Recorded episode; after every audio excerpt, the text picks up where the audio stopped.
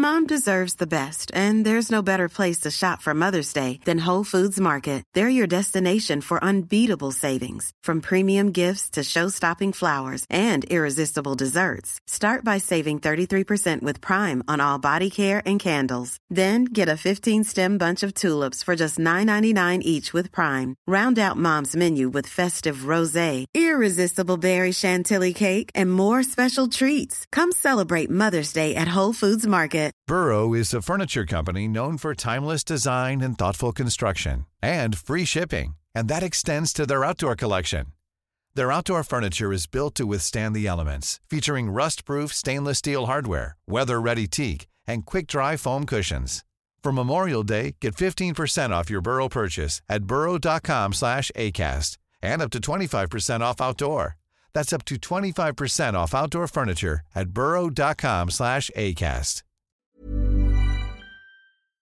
La bulle immobilière, présentée par Airfortin.com. Airfortin.com achète des blocs, des maisons et des terrains partout au Québec. Allez maintenant sur Airfortin.com. Yes. Lui, il va l'acheter ton bloc. Airfortin.com. Yes. Bienvenue dans la bulle immobilière. Jusqu'à 16h. La bulle, ça se perce pas facilement. Bienvenue dans la bulle immobilière du 96.9. La bulle, c'est fragile, la bulle. C'est la bulle immobilière. Avec Jean-François Morin Et ses invités. Achat, vente, immobilier, marché, courtier, investissement, multilogement, inspection, financement, droit, immobilier. Jean-François Morin dans la bulle immobilière. Let's go.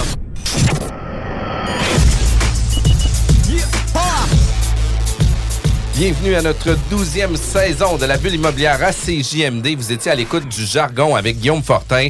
Mon nom est Jean-François Morin, courtier immobilier chez Nous Vendons Votre Maison. Et c'est maintenant le temps de votre émission nichée sur l'immobilier. Et cette année, cette saison-ci, on va avoir une saison incroyable immobilier parce qu'on est avec euh, mon co-animateur Michael Falischini. Comment ça va? Salut Jeff, ça va super bien toi? Ça va super bien. Écoute, je pense que je l'ai mieux prononcé cette, cette fois-ci. Tu t'en viens pas pire, tu t'en viens pas pire. Les prochaines fois vont être mieux parce que là, je me suis pris moi-même de cours sur Hey merde, faut pas que je me trompe. Je vais, je vais t'enregistrer une petite, euh, une petite cassette là, que tu vas Ouais, pouvoir ouais. écouter le soir. En euh, podcast, en ça. podcast en voiture Exact. pour être sûr de pouvoir avoir la bonne prononciation. Mais, tu sais, blague à part, euh, t'es un gars qui est ultra impliqué dans l'immobilier. T'es un gars euh, qui fait de la gestion immobilière avec euh, Faleschini Mercier. Euh, puis, tu sais, t'es un gars qui a un réseau d'affaires incroyable. Puis, tu me permets de pouvoir le partager avec toi. On va dîner avec tes amis, avec des collègues, avec des partenaires d'affaires avec qui tu travailles, même des clients. Puis euh, tu nous permets de pouvoir élargir nos horizons sur euh, du real talk avec Yes. des gens qui sont directement dedans. Fait qu'un grand, grand merci. Euh, Co-animateur pour la saison 12, peut-être 13, peut-être 14, 15, 16. On verra bien aussi. Euh, C'est quand même toujours euh, le fun de te recevoir avec nous. Euh, Aujourd'hui, on... Parle-moi un peu de Jean-Simon, de quelle façon tu le connais. Yes, ben Jean-Simon, en fait, on, on s'est rencontrés il y a quelques années. Euh, je pense qu'il y avait, euh, il y avait euh, des, quelques immeubles. Il était un petit peu tanné. là. Il était un petit peu sur le, sur le point de vendre, tout ça. Fait que euh, il nous a rencontrés là, à titre de, de gestionnaire, etc. Puis euh, finalement, ça l'a cliqué, tout ça. Puis on est devenu on est devenu son gestionnaire pour ses immeubles personnels qui détient à titre personnel. Euh, puis aussi, on a, euh, on a fait un partenariat, on a acheté quelques immeubles euh, ensemble. Fait que c'est c'est un peu là que ça, ça a commencé.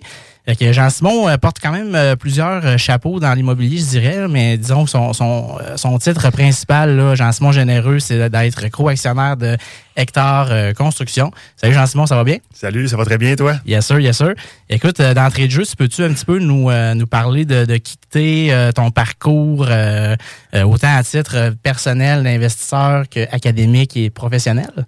Euh, oui, oui, on peut faire euh, le tour de, de cela. Mais tout d'abord, merci beaucoup, euh, Jean-François. Merci beaucoup, Michael, pour l'invitation. Euh, donc, c'est ça, ouais, un gars de, un gars de Québec. Euh, j'ai euh, j'ai fait une technique en architecture euh, pour débuter mes études là, au cégep de Lévis-Lauzon. Euh, là, on parle de 2004-2007.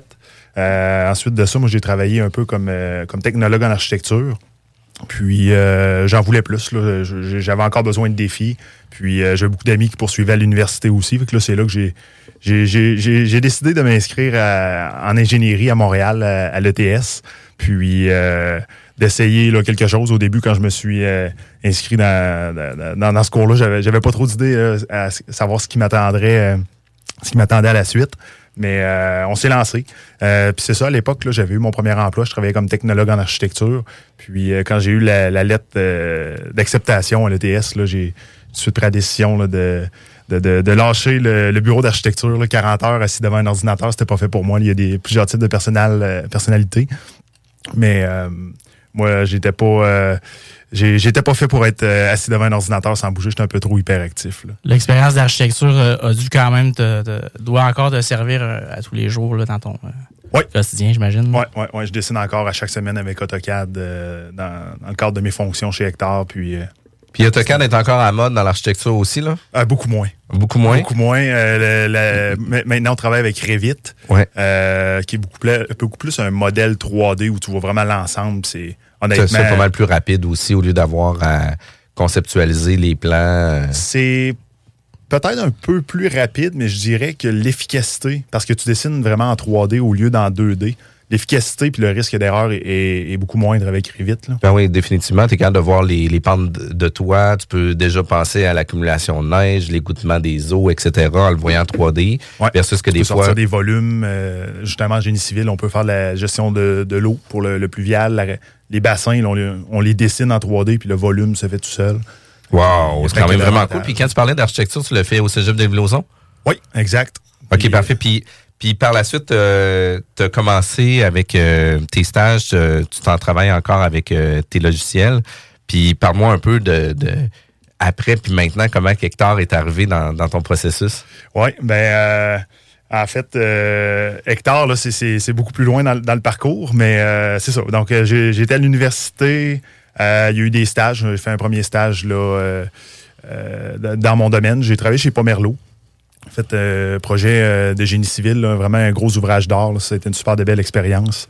Euh, très, très, très, très gros projet à Québec, là, excavation, des ponceaux, canalisation d'eau. De quoi très impressionnant. Ensuite, je suis retourné à l'école. J'ai eu aussi la chance de faire un, échange étudiant. J'ai gagné une bourse. Là, on avait eu des bonnes notes, fait que ça avait été récompensé.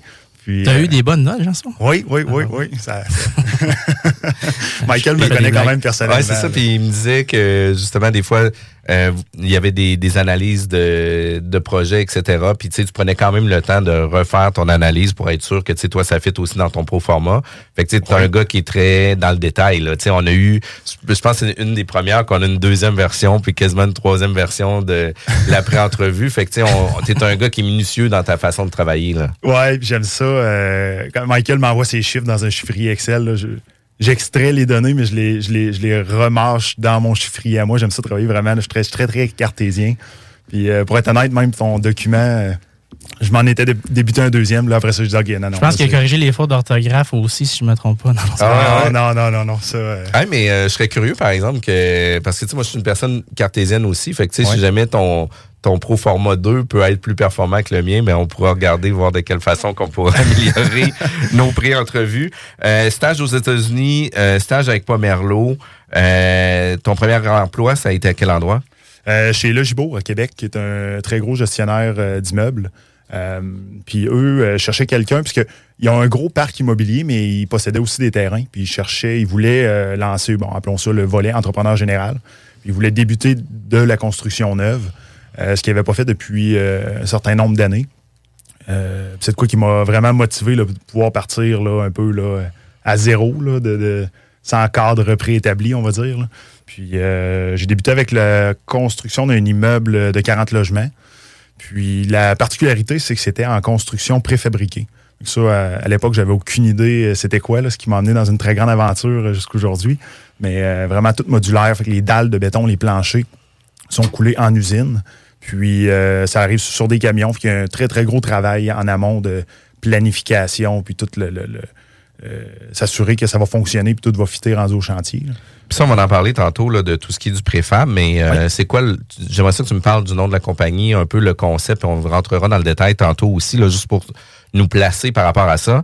Euh, mais est-ce qu'il y a une économie de temps? Y a-t-il une économie de coût aussi? tu sais? Euh, parce que on a parlé euh, on a parlé des maisons préfab, tu sais, puis il y a eu les maisons Bonneville à l'époque. Puis là, il y en a qui disaient qu'ils faisaient les maisons à l'extérieur, puis là, la laine devenait tout mouillée, puis là, que c'était pas fait. Puis là, finalement, tu sais, il y a des gens qui disaient non, non, c'est fait en usine, puis tu sais, la personne en usine euh, est payée 15, 20 pièces dollars versus le charpentier menuisier à 65 pièces dollars. C'est-tu un peu de la même façon que ça fonctionne au niveau du béton aussi?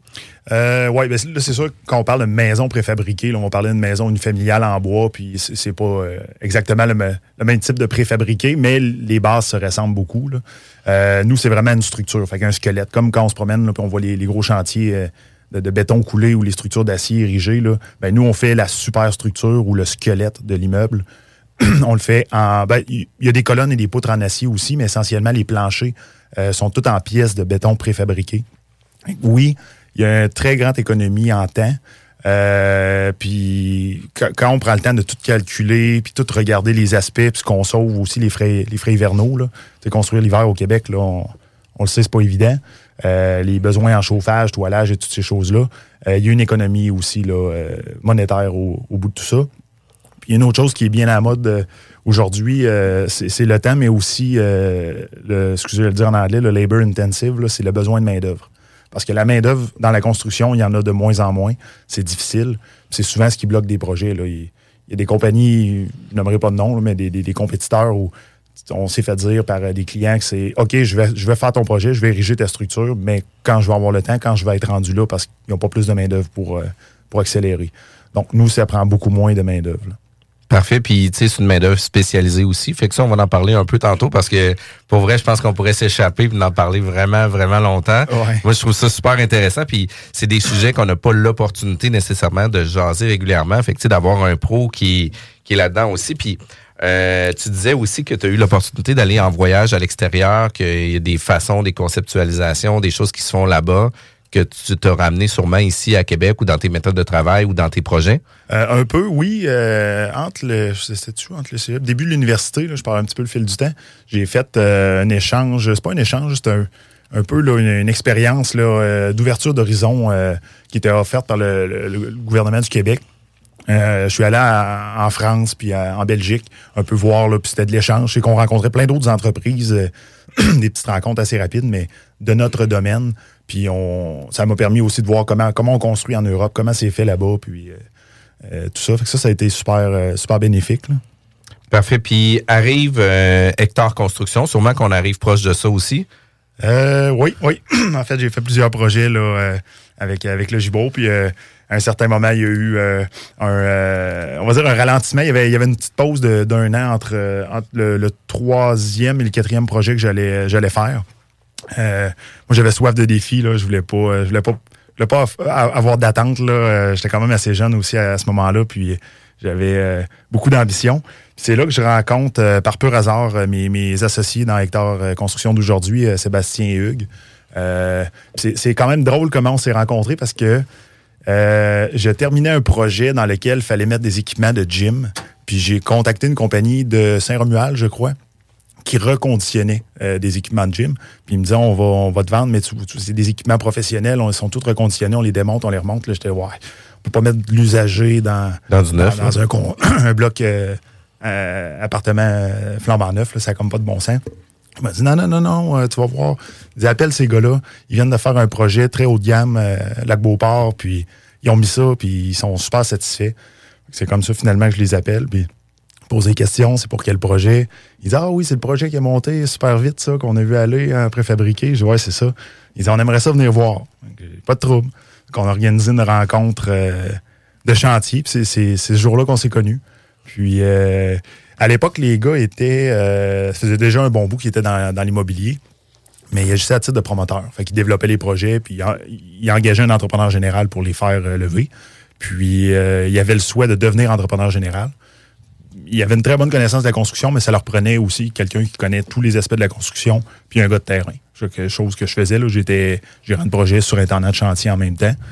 Euh, de là, euh, de là l'idée est venue, puis l'association a débuté. Puis là, on parle d'une association avec Sébastien Boucher, Hugues Michaud. Fait Oui. que dans le fond, vous êtes copropriétaire de Hectare Construction, c'est ça? Oui, exactement. Puis euh, Hectare Construction, euh, construit pour vous, construit pour d'autres. euh, vous êtes euh, niché dans quel volet, de quelle façon vous procédez dans l'ensemble? Euh, y a- on, va appeler ça deux volets, mais c'est la même grande équipe, c'est la même entreprise. là. Euh, le premier, c'est euh, côté entrepreneur général. Fait ce qui était au départ le, le seul volet. Euh, on a commencé à faire des immeubles pour nous-mêmes. Par la suite, on, s'est mis en, faire, à en faire pour d'autres aussi. Euh, ben, on œuvre principalement à Québec, dans la ville de Québec, puis les immeubles qui nous appartiennent. Pas à Hectare Construction direct- directement, mais euh, au groupe, il y a d'autres propriétaires aussi de, de greffer avec ça. là. OK, parfait. Puis euh, par la suite, vous avez aussi, vous êtes érecteur de structures de béton préfabriquées qu'on va parler tantôt. C'est comment ça s'appelle ça, cette, cette technologie-là? Ben, c'est des. Là, vraiment, là, le nom, c'est une structure en béton préfabriqué. Euh, OK, moi j'allais chercher le, le Stubes Precast, mais... euh, Starbies Freecast. Ah, OK, bon, ben, parfait, c'est ça que je voulais pas dire. OK. tu tu m'amenais là tranquillement. Ouais, mais c'est c'est l'objectif. Je, je me suis sauté, les deux pieds dedans. Euh, puis tu sais, tu disais justement que c'était un peu comme des euh, des blocs de Lego, etc. Puis Ouais. vous avez déjà construit ou êtes en train de construire euh, plusieurs projets aussi. là. Est-ce que tu veux nous parler un peu de, des différentes dernières réalisations qu'il y a eu là, parce que c'est c'est des choses qui ont été vues et connues là. Euh, oui, oui, oui. Ben, on a fait euh, les projets Le Pivot euh, avec Hectare Construction en tant qu'entrepreneur général, qui sont tous faits en structure de béton préfabriqué. Ça totalise à peu près 420 logements. On vient de terminer un 151 logements à Charlebourg, le Cliff. C'est un très, très beau projet qui est aussi fait avec la technologie. Là. On a bénéficié de la rapidité du système qui est très performant d'ailleurs. Puis on va débuter. euh, on en a fait d'autres aussi. là. on a fait un 81 logements euh, pour mon ancien patron à Logibourg, euh, à Charlebourg aussi, de- il y a deux ans, je crois. Puis tu sais, est-ce que dans tous vos projets vous impliquez directement euh, le préfab ou tu sais, ça peut être des constructions de bois, etc. On ne fait pas de construction de bois pour la simple et bonne raison qu'on n'est pas meilleur qu'un autre dans, dans la construction de bois. En fait, c'est pas notre domaine. On se concentre dans, dans quoi on a une expertise. C'est des immeubles de, de- quand même de plus grande envergure parce que si on est pour construire un 6 logements, il n'y a personne qui fait un 6 logements en béton. C'est- beaucoup plus économique de le faire en bois. Oui, oui, 100 Ouais. Fait que, écoute, euh, ça met quand même la page, euh, la table. Euh, Michael, qu'est-ce que t'en penses?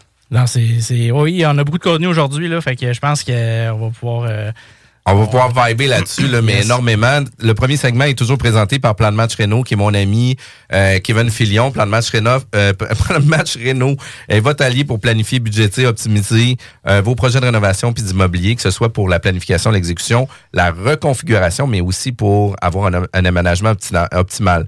Vous voulez avoir plus d'informations sur Plan de match Renault, allez voir ça sur Facebook. La bulle immobilière est toujours à la recherche de commanditaires également euh, pour nos saisons 2024. On va avoir un magazine qu'on va avoir notre discussion demain pour mettre en place. Euh, fait que restez à l'affût. Il va y avoir pas mal de nouveautés pour la bulle immobilière. Seul et unique. La bulle immobilière, présentée par Airfortin.com. Airfortin.com achète des blocs, des maisons et des terrains partout au Québec. Allez maintenant sur Airfortin.com. Yes. Lui, il va l'acheter ton bloc.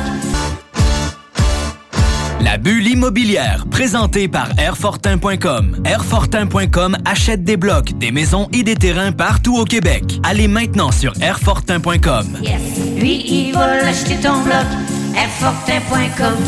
Nous sommes de retour à la bulle immobilière avec Michael Faleschini de Gestion Faleschini Mercier. Pour vos besoins en gestion et location immobilière, Michael, c'est toi qu'on contacte? Absolument, absolument. Pour toute la région de Québec-Lévis, là, euh, gestion immobilière, mise en marché de projets neufs, investissement immobilier, là, euh, on est là pour, euh, pour accompagner les investisseurs puis les, euh, les promoteurs. là. Puis, euh, je voulais juste savoir là-dedans, quand que tu dis accompagner les, les investisseurs, etc., mais c'est un peu plus élargi aussi. Là. Vous faites de la location, vous faites aussi des, euh, euh, de la comptabilité aussi pour eux, pour les aider. Là. Oui, c'est ça. Ben, en résumé, là, on s'occupe vraiment de toute la communication avec les locataires, euh, toute la collecte des loyers, là, tout ce qui passe par le compte de banque, donc euh, payer les dépenses de l'immeuble, collecter les loyers.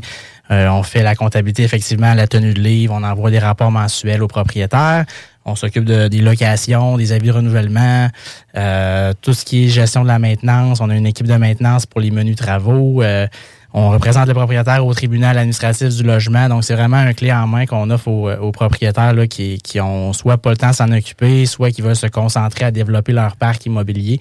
Donc, euh, c'est vraiment à ce niveau-là qu'on qu'on les, euh, qu'on peut les, les accompagner là, depuis, euh, depuis 2019, là, depuis notre création. Là. Quand même très cool. Euh, tu sais, Michael, toi puis moi, on est aussi administrateur au réseau immobilier.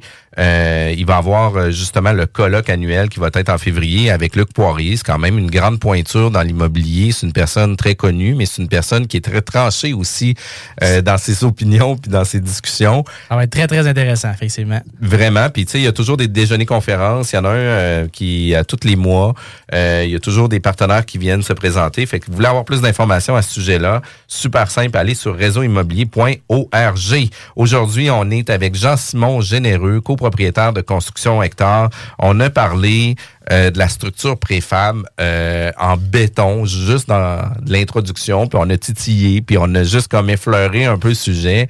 Mais je veux qu'on rentre plus deep là-dedans. De un, de quelle façon tu as eu l'opportunité de connaître ces structures-là, puis de pouvoir devenir un spécialiste de l'intégration de ces structures-là, mais aussi, c'est quoi tous les bénéfices que ça peut apporter, par exemple, sur un 50, 100, 400 logements? Y a-tu des bénéfices en économie de coût, en économie de temps, en économie de, de, de, de main-d'œuvre, de main d'œuvre etc. Fait que, tu sais, euh, Jean-Simon... Euh, toutes ces réponses. Toutes ces réponses, on veut les avoir.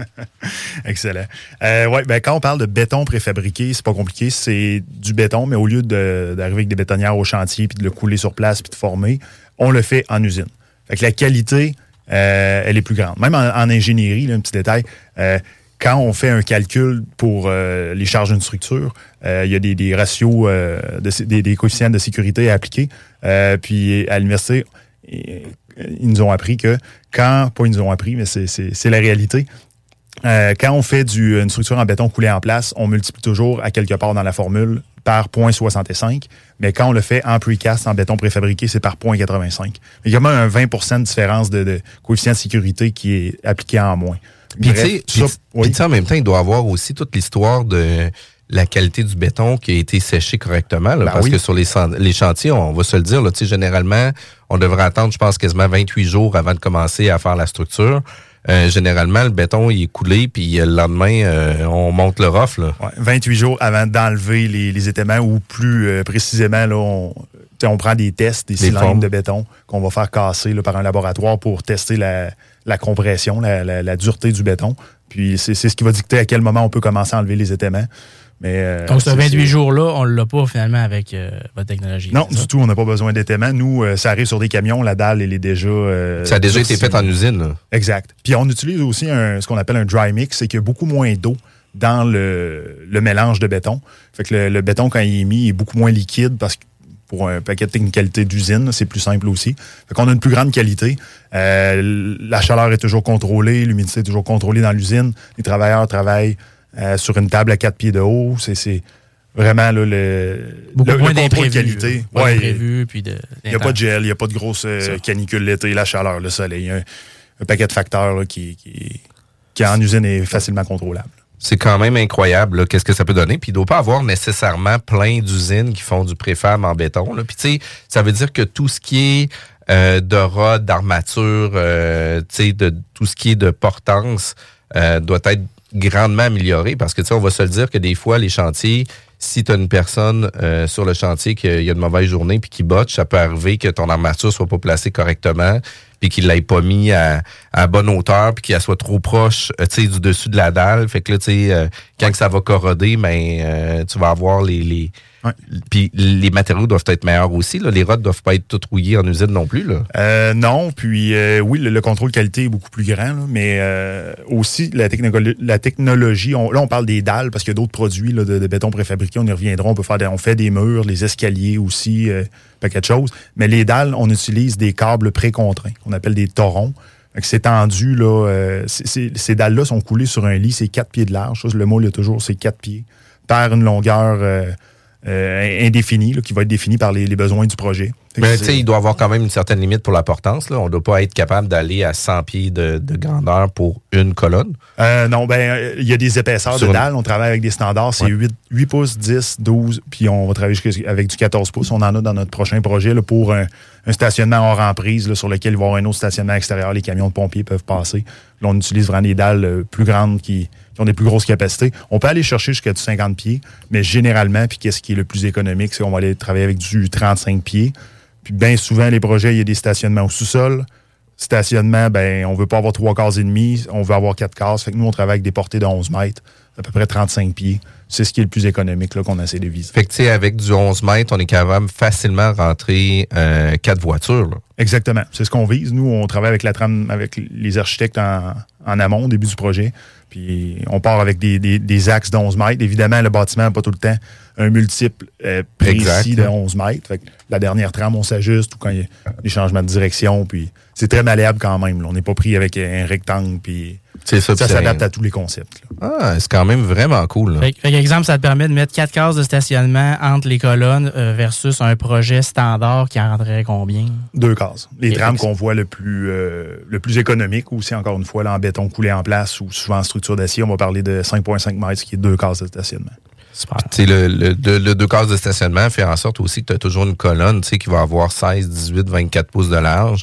Fait que, tu sais, oui, tu vas être capable de te stationner pareil, mais tu sais, euh, il doit y avoir des gens qui accrochent un petit peu plus souvent leurs ailes en avant ou en Ben, arrière. là. Oui, puis chaque stationnement adjacent à une colonne, il est un petit peu moins le fun à se stationner, là, on va se le dire. Puis au-dessus de ça, il reste tout le bâtiment. là. Les, les colonnes euh, en aménagement, c'est un peu plus compliqué. Quand on coupe la moitié des Ouais. colonnes dans un projet. Souvent, on arrive avec une colonne euh, dans un îlot ou des choses comme ça. c'est Ça, ça, je- ça, ça diminue ce risque. Ben, ce risque-là. de- c'est- cette contrainte. Ouais, là, c'est ça. Ben, il y en a encore, mais il y en a deux fois moins. C'est ça, exact.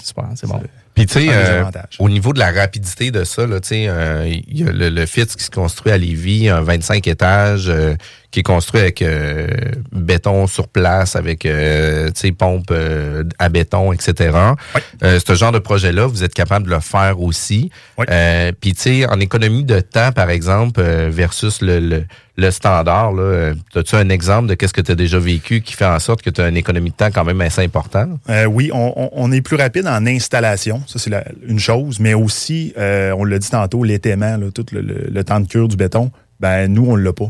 Ça veut dire que les autres corps de métier... C'est le là, 28 jours qu'on parlait tantôt, c'est ça? euh, ouais, exactement, ou le, le- le temps que le, le béton, le béton Ouais. atteint la bonne euh, dureté. Mais l'électricien, après ça, le gars de système intérieur commence à faire les divisions, la plomberie. On peut pas débuter ça quand c'est un champ de poteaux euh, sur un étage, c'est impensable, ou très peu en tout cas. Là, avec notre système, nous, l'échéancier, on, on va dire, là, vous voyez ça comme ça, il est compressé parce que les autres corps de métier nous suivent de beaucoup plus près.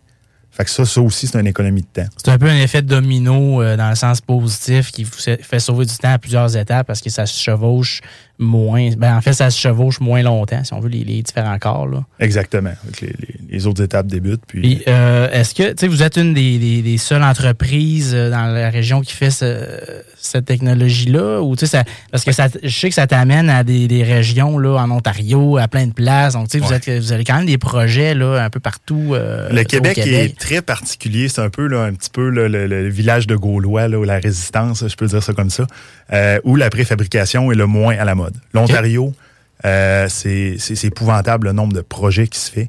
Euh, si je me trompe pas, je pense qu'il se produit et installe évidemment un 14 millions de pieds carrés euh, de planchers préfabriqués par an, ce qui est énorme. nous, au Québec, pour une raison peut-être que j'ignore, mais on a, eu beaucoup de main-d'œuvre. On a été très, très, très fort euh, à, à, pas à pas manquer de main-d'œuvre. La pénurie de main-d'œuvre en Ontario s'est fait, s'est fait connaître euh, beaucoup Avant plus tôt qu'ici. Ça les a forcés peut-être à, tu s'adapter plus puis à arriver avec une technologie comme ça versus ici. Là, tu. Ben oui, l'Europe, euh, c'est épouvantable comme il y a de- du béton préfabriqué là-bas, au UK, en Floride, on va là-bas, je, je regarde les immeubles, il y en- il y, en a partout. Fait que de plus en plus, ça s'en vient. Euh, nous, on est devenu le distributeur exclusif euh, du plus gros préfabricant de béton de l'Ontario. Fait qu'il nous a donné le territoire du Québec. Il dit les plans et devis en français. c'est pas rien. euh, non, non, c'est quand même un bon défi. Il nous a dit allez-y, lâchez-vous lousse. Là, vous manquez pas d'ouvrage là, dans les prochaines années. Là. Euh, non, c'est quand même assez récent, ça, ce, ce partenariat-là qu'on a avec eux. Puis, euh, on, on- quand même, on avait d'autres occupations. On n'avait pas rien à faire avant ça non plus. Mhm. Ouais, c'est euh, aussi ça, là. Ben, c'est, c'est- tu, tu rajoutes ça sur euh, l'emploi du temps dans une semaine. Parce que Mais, juste euh, dans les dernières années, vous avez développé quoi 600-700 portes euh, pour euh, vous-même, Hector, con- Hector Immobilier quasiment. Euh, ouais, exactement. là. Moi, depuis que je suis sorti de l'école, là, je pense que je suis au-dessus de 800, 800 portes de bâtis là, euh, en tant qu'entrepreneur général. D'être rendu un, un point, j'ai regardé les chiffres, là, 1,6 million de pieds carrés de, de bâtis dans les dernières années. Là, fait qu'on Puis on n'a pas chômé. rapidement comme ça, euh, est-ce qu'on peut avoir à peu près un, une idée de combien de pieds carrés par jour que vous êtes capable de poser en structure préfab? Oui, ben si on parle vraiment des, euh, de, des planchers, parce que là, évidemment, avant, avant la journée que tu as installé les planchers, tu as installé tes colonnes et tes poutres. là. les planchers, là, on peut installer jusqu'à 7000 pieds carrés par jour. Donc, Wow! euh, c'est quand même. euh, Ouais, même en Ontario, ils nous trouveraient rapide. On a, faut pas me vanter, mais on a, on a une très bonne équipe. On avait, le- le- on a fait un projet de 54 logements que- en face du Costco sur le boulevard Le Bourgneuf là, pour le Gibro dans le temps. Euh, on- Mom deserves the best, and there's no better place to shop for Mother's Day than Whole Foods Market. They're your destination for unbeatable savings, from premium gifts to show-stopping flowers and irresistible desserts. Start by saving 33% with Prime on all body care and candles. Then get a 15-stem bunch of tulips for just $9.99 each with Prime. Round out Mom's menu with festive rosé, irresistible berry chantilly cake, and more special treats. Come celebrate Mother's Day at Whole Foods Market. Hi, I'm Daniel, founder of Pretty Litter. Cats and cat owners deserve better than any old fashioned litter. That's why I teamed up with scientists and veterinarians to create Pretty Litter. Its innovative crystal formula has superior odor control and weighs up to 80% less than clay litter. Pretty Litter even monitors health by changing colors to help detect early signs of potential illness. It's the world's smartest kitty litter. Go to prettylitter.com and use code ACAST for 20% off your first order and a free cat toy. Terms and conditions apply. See site for details. On a levé sept étages en. euh, C'était en, en- deux semaines quasiment. Non, c'est en cinq semaines. Wow! Ouais, cinq semaines, sept étages a été érigé. Wow! Puis en date d'aujourd'hui, cet étage, ça peut euh, prendre dans le béton traditionnel. Parce qu'il faut attendre le séchage des colonnes pour faire l'autre étage après. Euh, on a quand même des bons coffreurs au Québec, comparativement à l'Ontario, parce qu'en Ontario, le clash est, est Ah ouais, énorme. ouais. Ici, euh, pour vrai, là, euh, je parle de la compétition en vient, là, mais on a de très, très bons coffreurs. On a de, beaucoup de main-d'œuvre, puis beaucoup de main-d'œuvre qualifiée en coffrage de béton, Montréal, Québec. Euh, ils sont quand même assez rapides. on va parler peut-être, euh, tout dépendant du nombre de pieds carrés, là, mais peut-être un- une semaine et demie par étage. là. Donc, c'est certain qu'on a un petit avantage, nombre de jours. Fait que là, le nombre d'étages qu'on fait fois le nombre de jours qu'on sauve, à un moment ça commence à faire une économie considérable. De là qu'on est euh, beaucoup plus rapide. Puis les, autres étapes qui s'en suivent plus rapidement aussi. Puis là, moi, j'ai une question euh, plus technique. Là, Euh, de la façon dont je le vois, c'est comme si on avait des poutrelles un peu plus larges de, de, de, de 4 pieds de large. Mais généralement, il va toujours avoir un joint entre deux poutrelles. Est-ce que votre joint entre les deux poutrelles, vous le faites volontairement plus large pour après ça venir remplir ça d'un autre coulis puis de venir scinder ça? Parce qu'il doit y avoir de l'armature qui arrive se jointer entre les deux. là, parce que, tu sais, Ouais. euh, bien qu'on ait un quatre pieds d'un bord, quand on vient installer celui à côté, il faut qu'ils viennent se jointer puis qu'on ait une, une performance structurale aussi. De quelle façon que ça vient tout se mettre en pain, tout ça? Oui, tout à fait. Ben, c'est le- ce qu'on appelle la clé. Fait que le, le côté de chacune des dalles, qui a toujours une largeur, on va dire, de 4 pieds, euh, est faite de, forme trapézoïdale un petit peu. Fait que quand on accote deux dalles, une à côté de l'autre, le joint parallèle, euh, le bas se touche, puis le haut, il y a comme une forme euh, de demi-lune chaque côté. Puis on vient mettre un coulis de béton de performance, là, 35 MPa là-dedans. C'est ce qui vient barrer un petit peu. À certains endroits stratégiques, il y a des petites barres d'armature qu'on vient mettre puis qu'on vient bétonner aussi localement. Puis au bout de chacune des dalles. Les dalles sont déposées sur des beams, des poutres d'acier. Puis il y a un petit crochet, ben, petit, un crochet d'armature là, euh, de la Oui. Rod 58, le 15e, de chaque côté, euh, qui vient entrer dans la poutre. Puis la poutre d'acier, elle, elle est bétonnée au chantier. Fait qu'on vient, avec ce béton 35 MP, MPA-là, la remplir. Ça veut dire qu'il y a un peu de béton qui se coule au chantier, mais c'est minime Très comparé euh, au reste. C'est ce qui vient tout lier. Parce que là, les gens, des fois, ils disent hey, euh, bloc Lego, OK, a un tremblement de terre, comment? Non, non, il n'y a pas. Il y a, y a des ingénieurs euh, qui, Puis- euh, qui signent celle-ça, là, c'est- il n'y a pas de danger. Puis une question rapide avec ça. On arrive avec euh, justement le, le- ça vient d'être scindé puis mis en pain, etc. Mais Ouais. est-ce qu'il y a possibilité, parce que de plus en plus, on veut savoir, tu sais, la recette du béton qui a été utilisée pour les constructions, tu sais, pour, euh, je veux pas dire les garanties, etc. là, mais tu sais, on veut savoir de comment que ça a été construit. Est-ce que euh, on reçoit le détail précis de chacune des pièces qui a été montée, puis tu sais, qu'il y a un, un- quasiment un code barre dessus pour euh, faire la traçabilité de, Il y a, il y c'est pas un code barre, mais il y a un numéro. Chaque dalle est unique, chaque produit est unique, il y a une traçabilité. Euh, L'usine est certifiée CSA, évidemment. Puis même le coulis dont on parlait, qu'on vient rajouter au chantier pour tout jointer ça ensemble, euh, nous, on a un laboratoire qui étudie puis qui valide nos recettes de béton.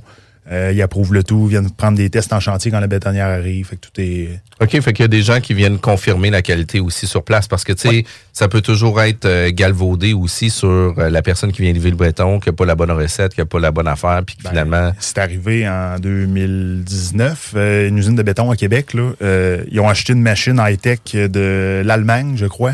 Ils sont venus installer ça. C'est une machine épouvantable qui pesait la poudre de béton pour mettre précisément le bon nombre de ciment euh, Dans le, recette. dans le mélange. Puis la calibration de la balance n'était pas bonne. Fait que pendant près d'un mois, ils ont livré du béton partout dans la ville de Québec qui n'avait pas les, les bonnes capacités. Et palais. Ouais, ouais, ouais. Ça, c'est, c'est, c'est c'est une histoire qui est arrivée pour vrai. Là. Ah, il y a- et puis toi, tu es investisseur aussi. Là, tu disais que tu avais construit des logements, etc. Euh, tu sais, j'aimerais ça que tu me parles un peu de ton parcours euh, entrepreneurial ou d'investisseur. Tu sais, on, on fait de l'investissement, tu es impliqué justement dans plein d'expertises, plein de champs externes, mais de quelle façon tu arrives, toi, à mieux euh, faire de l'investissement assurément avec du partenariat? Fait que j'aimerais ça que tu me parles un peu de ton parcours euh, d'investisseur. Euh, oui. à la fin de mon bac en 2012, euh, j'ai lu le livre de Jacques Lépine. je crois que ça s'appelait L'indépendance financière grâce à l'immobilier. Puis, je ne suis pas, le type de gars qui aimait beaucoup lire des livres. En tout cas, je le faisais pas pour comme, un passe-temps. Puis, euh, ce livre-là, je l'ai dévoré. Là, ça a pris deux jours, il était lu. Puis, euh, j'étais à ma dernière session à l'université. J'ai tout de suite commencé à regarder ce qui était à vendre sur le marché. Puis là, je me suis dit, ça me prend l'immobilier, il faut que je me lance dans l'immobilier. T'avais quel âge à ce, moment-là, à peu près? Euh, 24 ans, à peu près, ouais, à peu près 24. Puis j'ai trouvé un premier triplex. Puis là, bon, je terminais à Montréal, je retournais à Québec. euh, ça prenait un appartement aussi. Puis là, j'ai dit, Tiens, on va acheter un triplex, puis on va aller vivre dedans. Donc, euh, Premier investissement. Premier investissement. Ça a débuté Ça ressemble comme à toi, ça, Jeff? Ah euh, ouais, cent- 100%, sûrement pas les mêmes péripéties, mais euh, assurément de l'expérience qui est rentrée en... Assez jeune aussi. Ah ouais, ouais. OK, euh, c'est cool.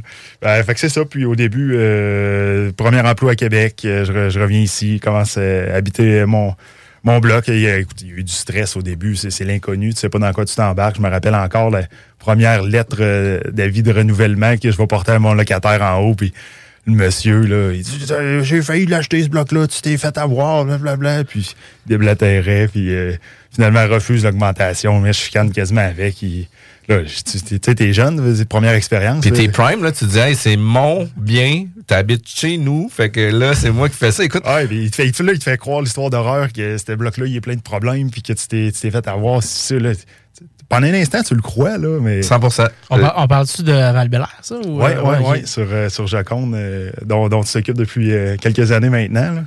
Puis, puis tu sais, euh, une histoire euh, cocasse avec ça. Moi, ça m'est arrivé la première fois que je suis en appartement. Mon propriétaire vient, euh, il s'appelait Conrad Nadeau. Euh, un gros merci de m'avoir donné l'opportunité d'avoir un logement à 19 ans. Puis, tu sais, que j'avais pas trop de crédit, pas trop d'affaires parce que, tu sais, je, je commençais dans la vie. J'avais mon école de badminton à ce moment-là, tu sais. euh, mais je suis une personne qui travaillait vraiment beaucoup. Puis, il était venu nous donner euh, une augmentation de 10 piastres. Le loyer était à 3,90 3,90 puis il nous a augmenté à 400.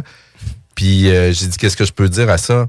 Ben, il dit, tu peux dire oui, tu peux dire non. Puis tu sais, on peut contester. là. Ben, j'ai dit non. Fait que là, tu sais, finalement, il comme fait, il dit 5 piastres, c'est correct? Je dis, ben oui, 5 piastres, c'est bien.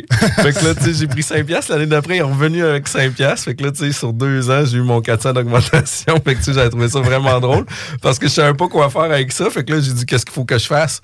Ben, il dit, faut que tu me répondes oui ou non. Puis là, j'ai dit, ben, écoute, je dis, euh, non. Fait qu'il dit 5, t'es-tu correct avec ça? Je dis 5, c'est bien parfait, là. Mais j'avais trouvé ça vraiment très drôle. Fait que là, Jet, t'es en train de me ça. dire que t'as répondu je reste, mais je refuse l'augmentation. là. Ben, en fait, comme, comme nous, on se fait faire là, par euh, plusieurs locataires. euh. Mais écoute, c'était ma première expérience, 100% que j'ai fait ça, mais en même temps, je l'ai fait devant lui. Là. Tu sais, c'est comme, il a biffé il sa t'a ouvert la porte, là. Ouais, mais tu sais, en même temps, il a biffé la feuille, il me l'a donné, puis je l'ai fait. Puis l'année d'après, tu sais, il me l'a fait déjà à 5 piastres. Fait que, tu sais, mais en même temps, j'avais aucune idée comment ça marchait. Fait que j'ai dit non. Fait que là, il dit, ben 5, c'est correct? Je dis, ben oui, 5, c'est bien. Fait que là, tu sais, C'est pas cher, hein? 3,95. euh. non, écoute, c'est un grand 4,5, plafond 9 Et pieds, la vue sur le château Frontenac, c'était quand même très cool. euh, un immeuble un peu crappy, par exemple, tu sais, que euh, maintenant, je rachèterais, là, puis pour moi, il y aurait pas mal de centaines de milliers de dollars à réinvestir, réinjecter. La localisation est extraordinaire, euh, le setup est vraiment bien, euh, mais tu sais, effectivement, c'était pas cher, pas cher. là. moi, j'avais eu un 3,5 à l'époque. euh, quand j'ai acheté en 2003, puis écoute, je me demande si la madame payait 270 par mois. Un 3,5, on avait Ouch. 750 pieds carrés. Euh, la madame, ça faisait 17 ans qu'elle était là. Fait que, tu sais, euh, finalement, on a réussi à le monter. euh, ben, on a réussi à le monter. Le, le temps a fait en sorte qu'elle a quitté, j'ai rénové le logement, etc. Mais je louais 750 quelques années après. Là. Fait que, tu sais, c'était comme pas du tout le, le, Hey, le même revenu. Belle, belle optimisation. Ouais, c'est ça, mais ça s'est fait, tu sais, je dis quelques années, là, mais quelques années, là, parce que la madame a resté vraiment longtemps aussi, là, fait que c'est quelques années après. Euh, Puis, puis euh, premier triplex, après ça, euh, comment ça se passe pour les investissements? Euh, J'achète un deuxième bloc, quatre logements, ce coup-là, avec un de mes amis. Celui-là, on était deux dessus. Ensuite, j'achète un cinq logements seul. Je travaille encore beaucoup au travers là aussi. Là. Faut dire, mon emploi du temps, c'était pas, pas une, une job à 40 heures semaine. J'étais très, très impliqué dans les projets de construction euh, pour que, l'emploi que j'occupais. Puis, à un moment donné, c'était trop. Là, j'étais vraiment tanné. Gestion des locataires, surtout. Là, Euh, ça grugeait beaucoup de temps. Les appels, les problèmes, les ci, les ça, les plaintes. Euh, récolter les loyers. Le monde, il... Ah, viens à telle heure, tel jour. Finalement, ils sont pas là. Ah, j'ai juste la moitié. Bref, j'étais prêt à tout vendre, j'étais plus capable, je voulais me concentrer vraiment en ingénierie puis en, construction. J'aimais l'immobilier, mais j'aimais encore plus la construction. Puis il y a un de mes bons amis qui m'a référé à, Michael. Il m'a dit Ah, euh, Bon, Jack, euh, fait de la gestion immobilière, tu devrais aller euh, prendre un café avec.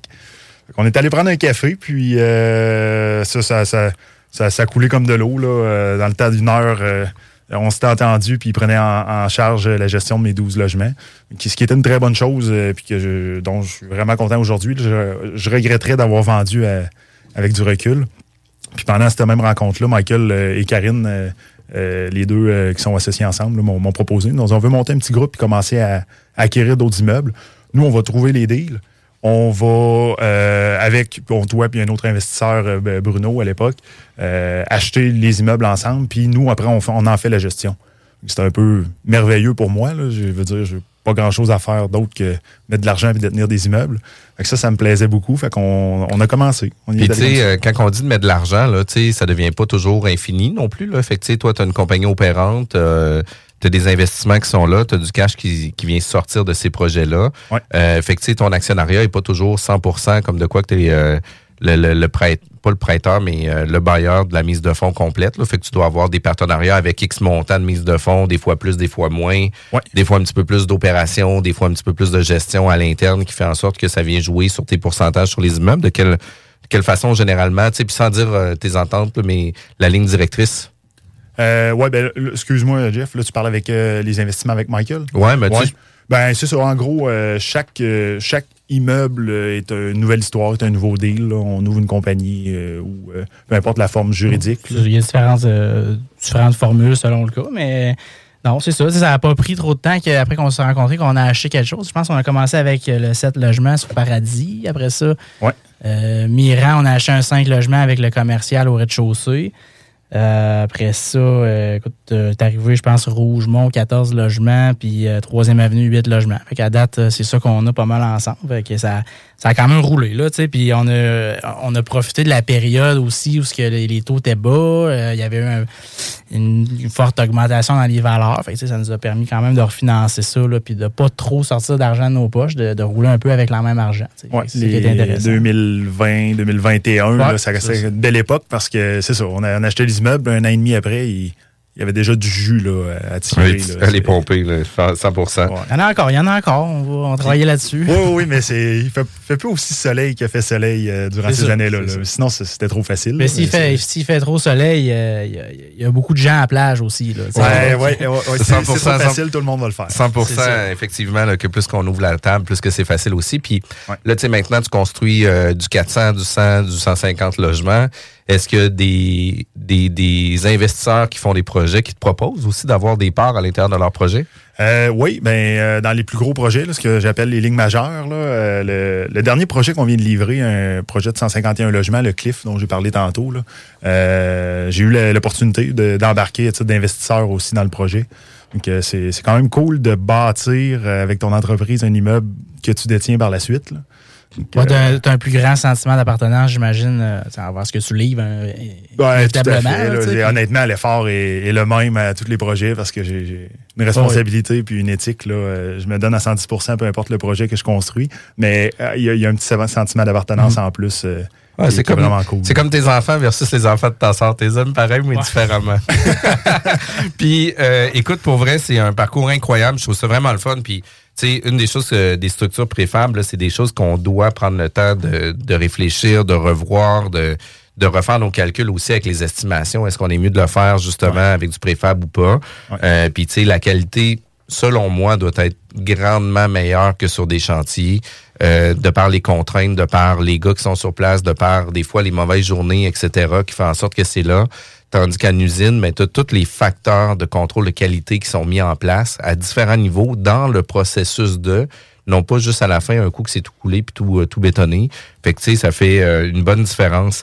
Euh, vous savez que la bulle immobilière est toujours disponible sur nos podcasts, euh, que ce soit sur Apple Podcasts, Google Podcasts, puis même Balados. Vous désirez avoir plus d'informations pour la bulle immobilière, c'est simple. Écoutez-nous en ligne. Fresh. 96.9, The Alternative Radio. La bulle immobilière, présentée par Airfortin.com. Airfortin.com achète des blocs, des maisons et des terrains partout au Québec. Allez maintenant sur Airfortin.com.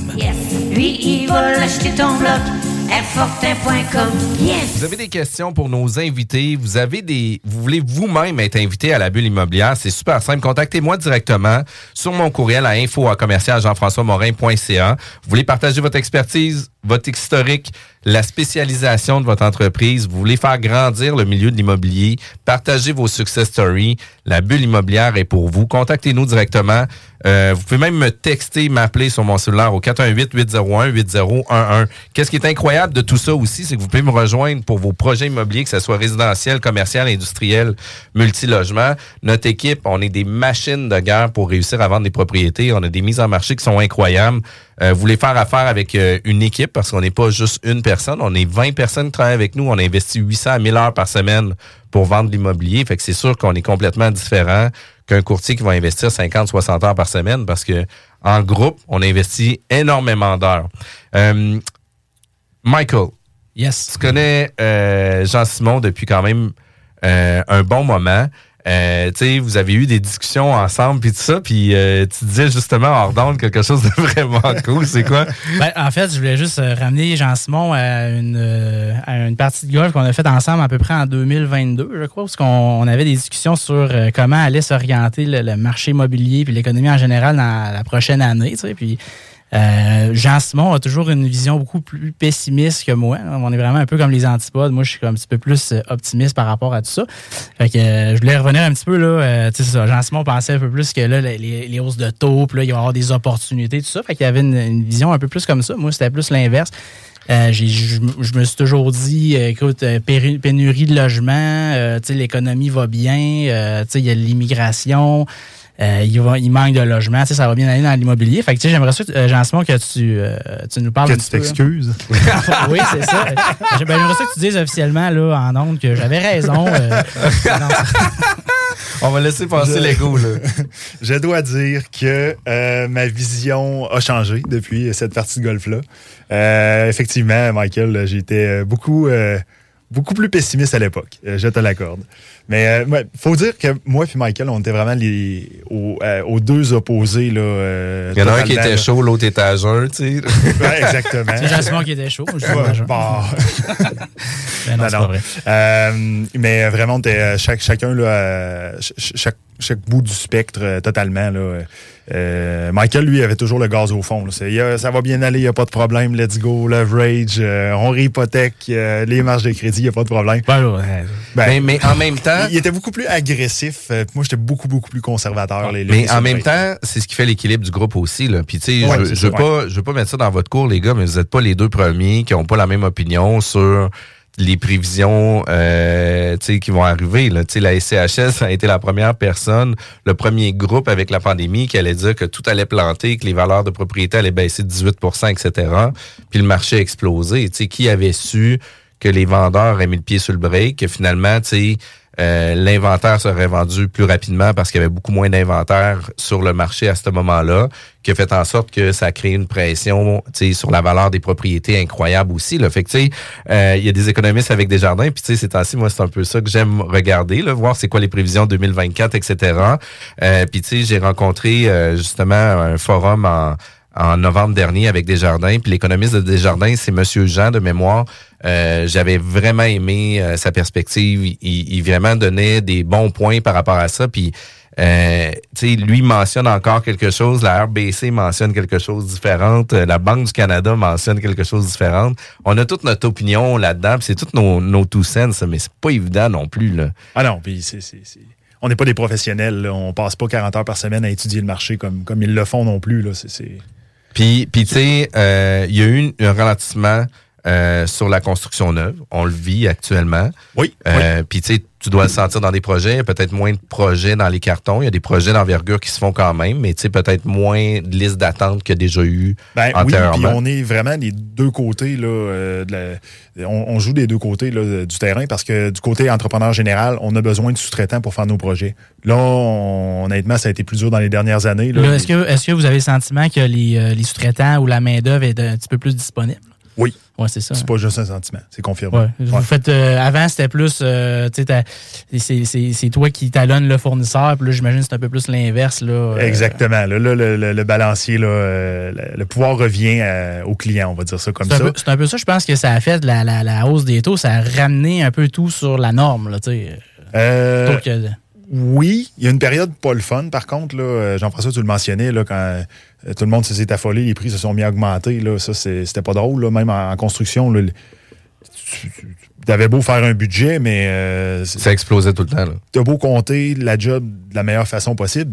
C'est le prix que le sous-traitant qui est disponible est prêt à te faire que tu vas payer, en voulant dire. 100% parce que sinon ton projet avance pas. Puis, on va se le dire aussi, les, les, gens ont été sur-sollicités pour des projets. Fait que là, qu'est-ce qui arrivait, c'est qu'eux autres manquaient de main-d'œuvre. Fait que là, pour s'assurer d'avoir des projets, ben, ils étaient comme, écoute, moi, qu'est-ce que je vais faire, c'est que je vais augmenter mes coûts sur mes soumissions pour faire en sorte que, de un, je vais limiter le nombre de projets que je vais avoir, mais en limitant le nombre de projets que je vais avoir, je vais être aussi plus rentable sur mes projets.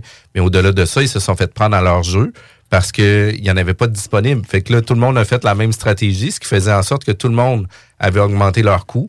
Fait que tout le monde était plus ou moins disponible. Fait que là, tu sais, ils se ramassaient avec des cartons de de commandes qui étaient comme vraiment, vraiment grands. Fait qu'on l'a vécu aussi avec euh, les sous-traitants.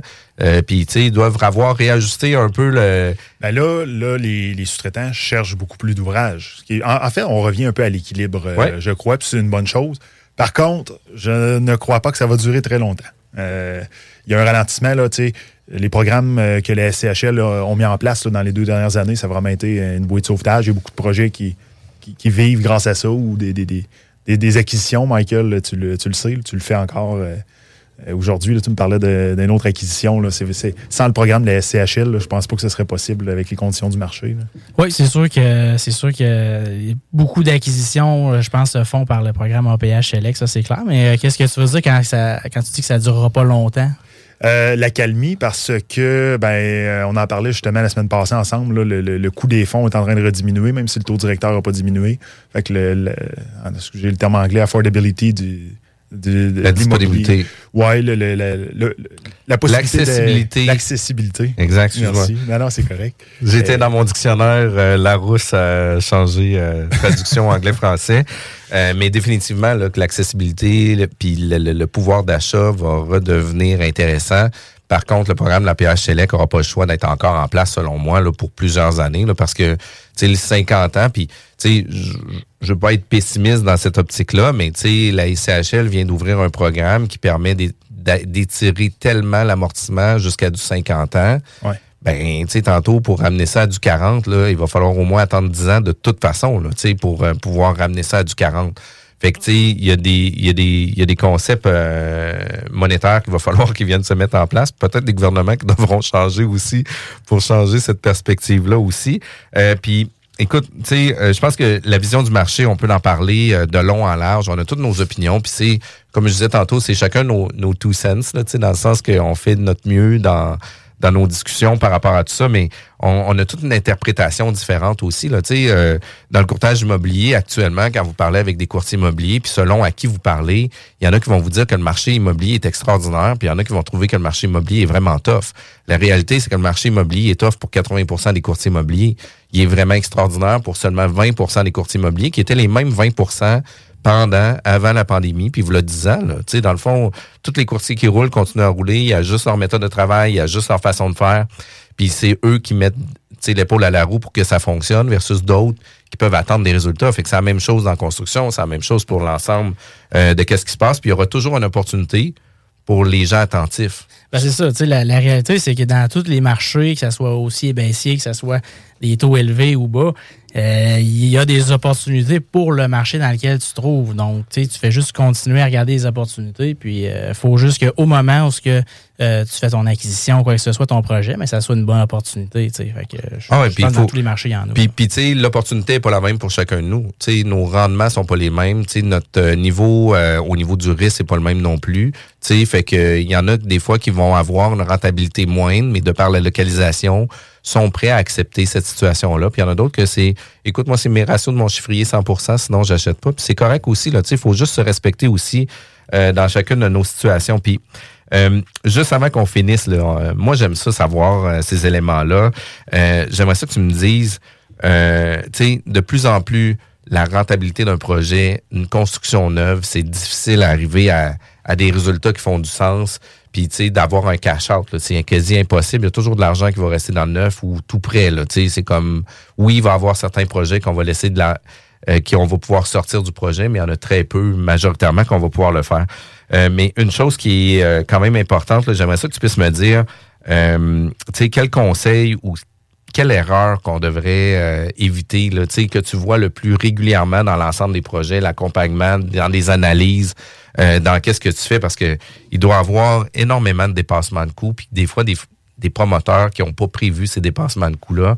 Mais tu sais, quand toi, à Fondation, le gars n'a pas calculé correctement son dépassement de coûts, puis que ça fait en sorte que tu n'es pas payé, là, mais tu sais, ça se peut que ça retarde le chantier pour d'autres affaires aussi. Là. Fait que c'est quoi les erreurs à éviter?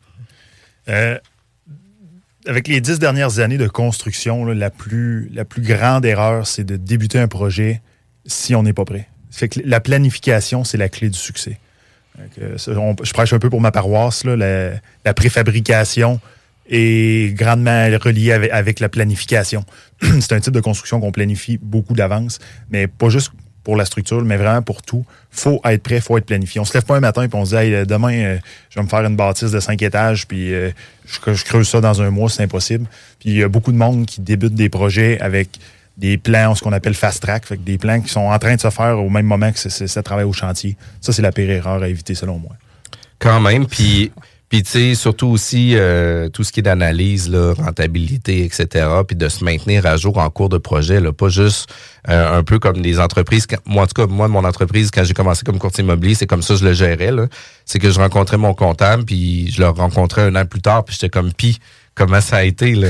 J'avais aucun, aucun checkpoint. Là. C'est comme j'avais aucun checkpoint, j'avais aucun KPI, j'avais aucune façon de faire. Fait que c'est de suivre en cours de projet, on est-tu on track ou off track, puis de pouvoir se réajuster. Là. Ça, c'est selon moi un truc vraiment, vraiment, vraiment essentiel. Euh, puis Jean-Simon, écoute, euh, je pense qu'on pourrait parler vraiment, vraiment long. Euh, une chose qui m'est venue en tête juste avant de finir, euh, pour le préfab, demain matin, j'ai un projet qui veut débuter en septembre. Euh, à quel moment que je dois te contacter? Parce que, tu sais, les plans sont pas finalisés. Les plans vont arriver, euh, par exemple, en mai. Euh, ben là, tu sais, euh, le délai est court entre mai et septembre. c'est quoi les délais moyens qu'on a besoin pour pouvoir livrer? Les, c'est, certain qu'on doit être impliqué dès le départ. Parce que le projet doit être réfléchi, doit être pensé, doit être designé avec ce système-là. Avant même la conception des plans, donc? Avec ben, l'architecte. Il peut y avoir les premières étapes de débuter, mais si on a des plans terminés pour construction, euh, il va falloir, va falloir revenir en arrière. On repart pas de zéro, mais il faut revenir en arrière puis réadapter des choses. Puis pour être le plus efficace possible, il faut qu'on soit euh, dans, l'équipe de conception pratiquement dès le début pour euh, gagner le, plus d'efficacité possible. Il y a un peu un minimum là, ce que vous allez faire en termes d'envergure de, projet aussi. ben, c'est certain, mais même avec du béton coulé en place, on fait pas un quatre logements. on, on, en parlait l'autre fois, là, mais on va commencer à, ben, être considéré dans du quatre étages et plus. Ouais, c'est ça, parce que tu sais, bien qu'à un moment donné, il y a une rentabilité qu'il faut qu'il soit au rendez-vous. Fait que tu sais, euh, déjà qu'un quatre logements, c'est difficile à arriver, mais tu sais, ça va être difficile de pouvoir pousser encore plus loin par rapport à ça. Euh, écoute, Jean-Simon, euh, je te remercie d'avoir été présent avec nous. C'est vraiment intéressant. moi, c'est sûr que ça va être des appels que je vais faire. Des, on va te mettre dans notre liste de favoris encore de d'invités, de questionnements, de rencontres, de discussions. C'est sûr et certain. Mais nos auditeurs qui aimeraient communiquer avec toi, de quelle façon ils peuvent le faire? Euh, par téléphone, 418-931-1144 ou euh, directement là, sur notre site Hectare Construction. c'est possible aussi.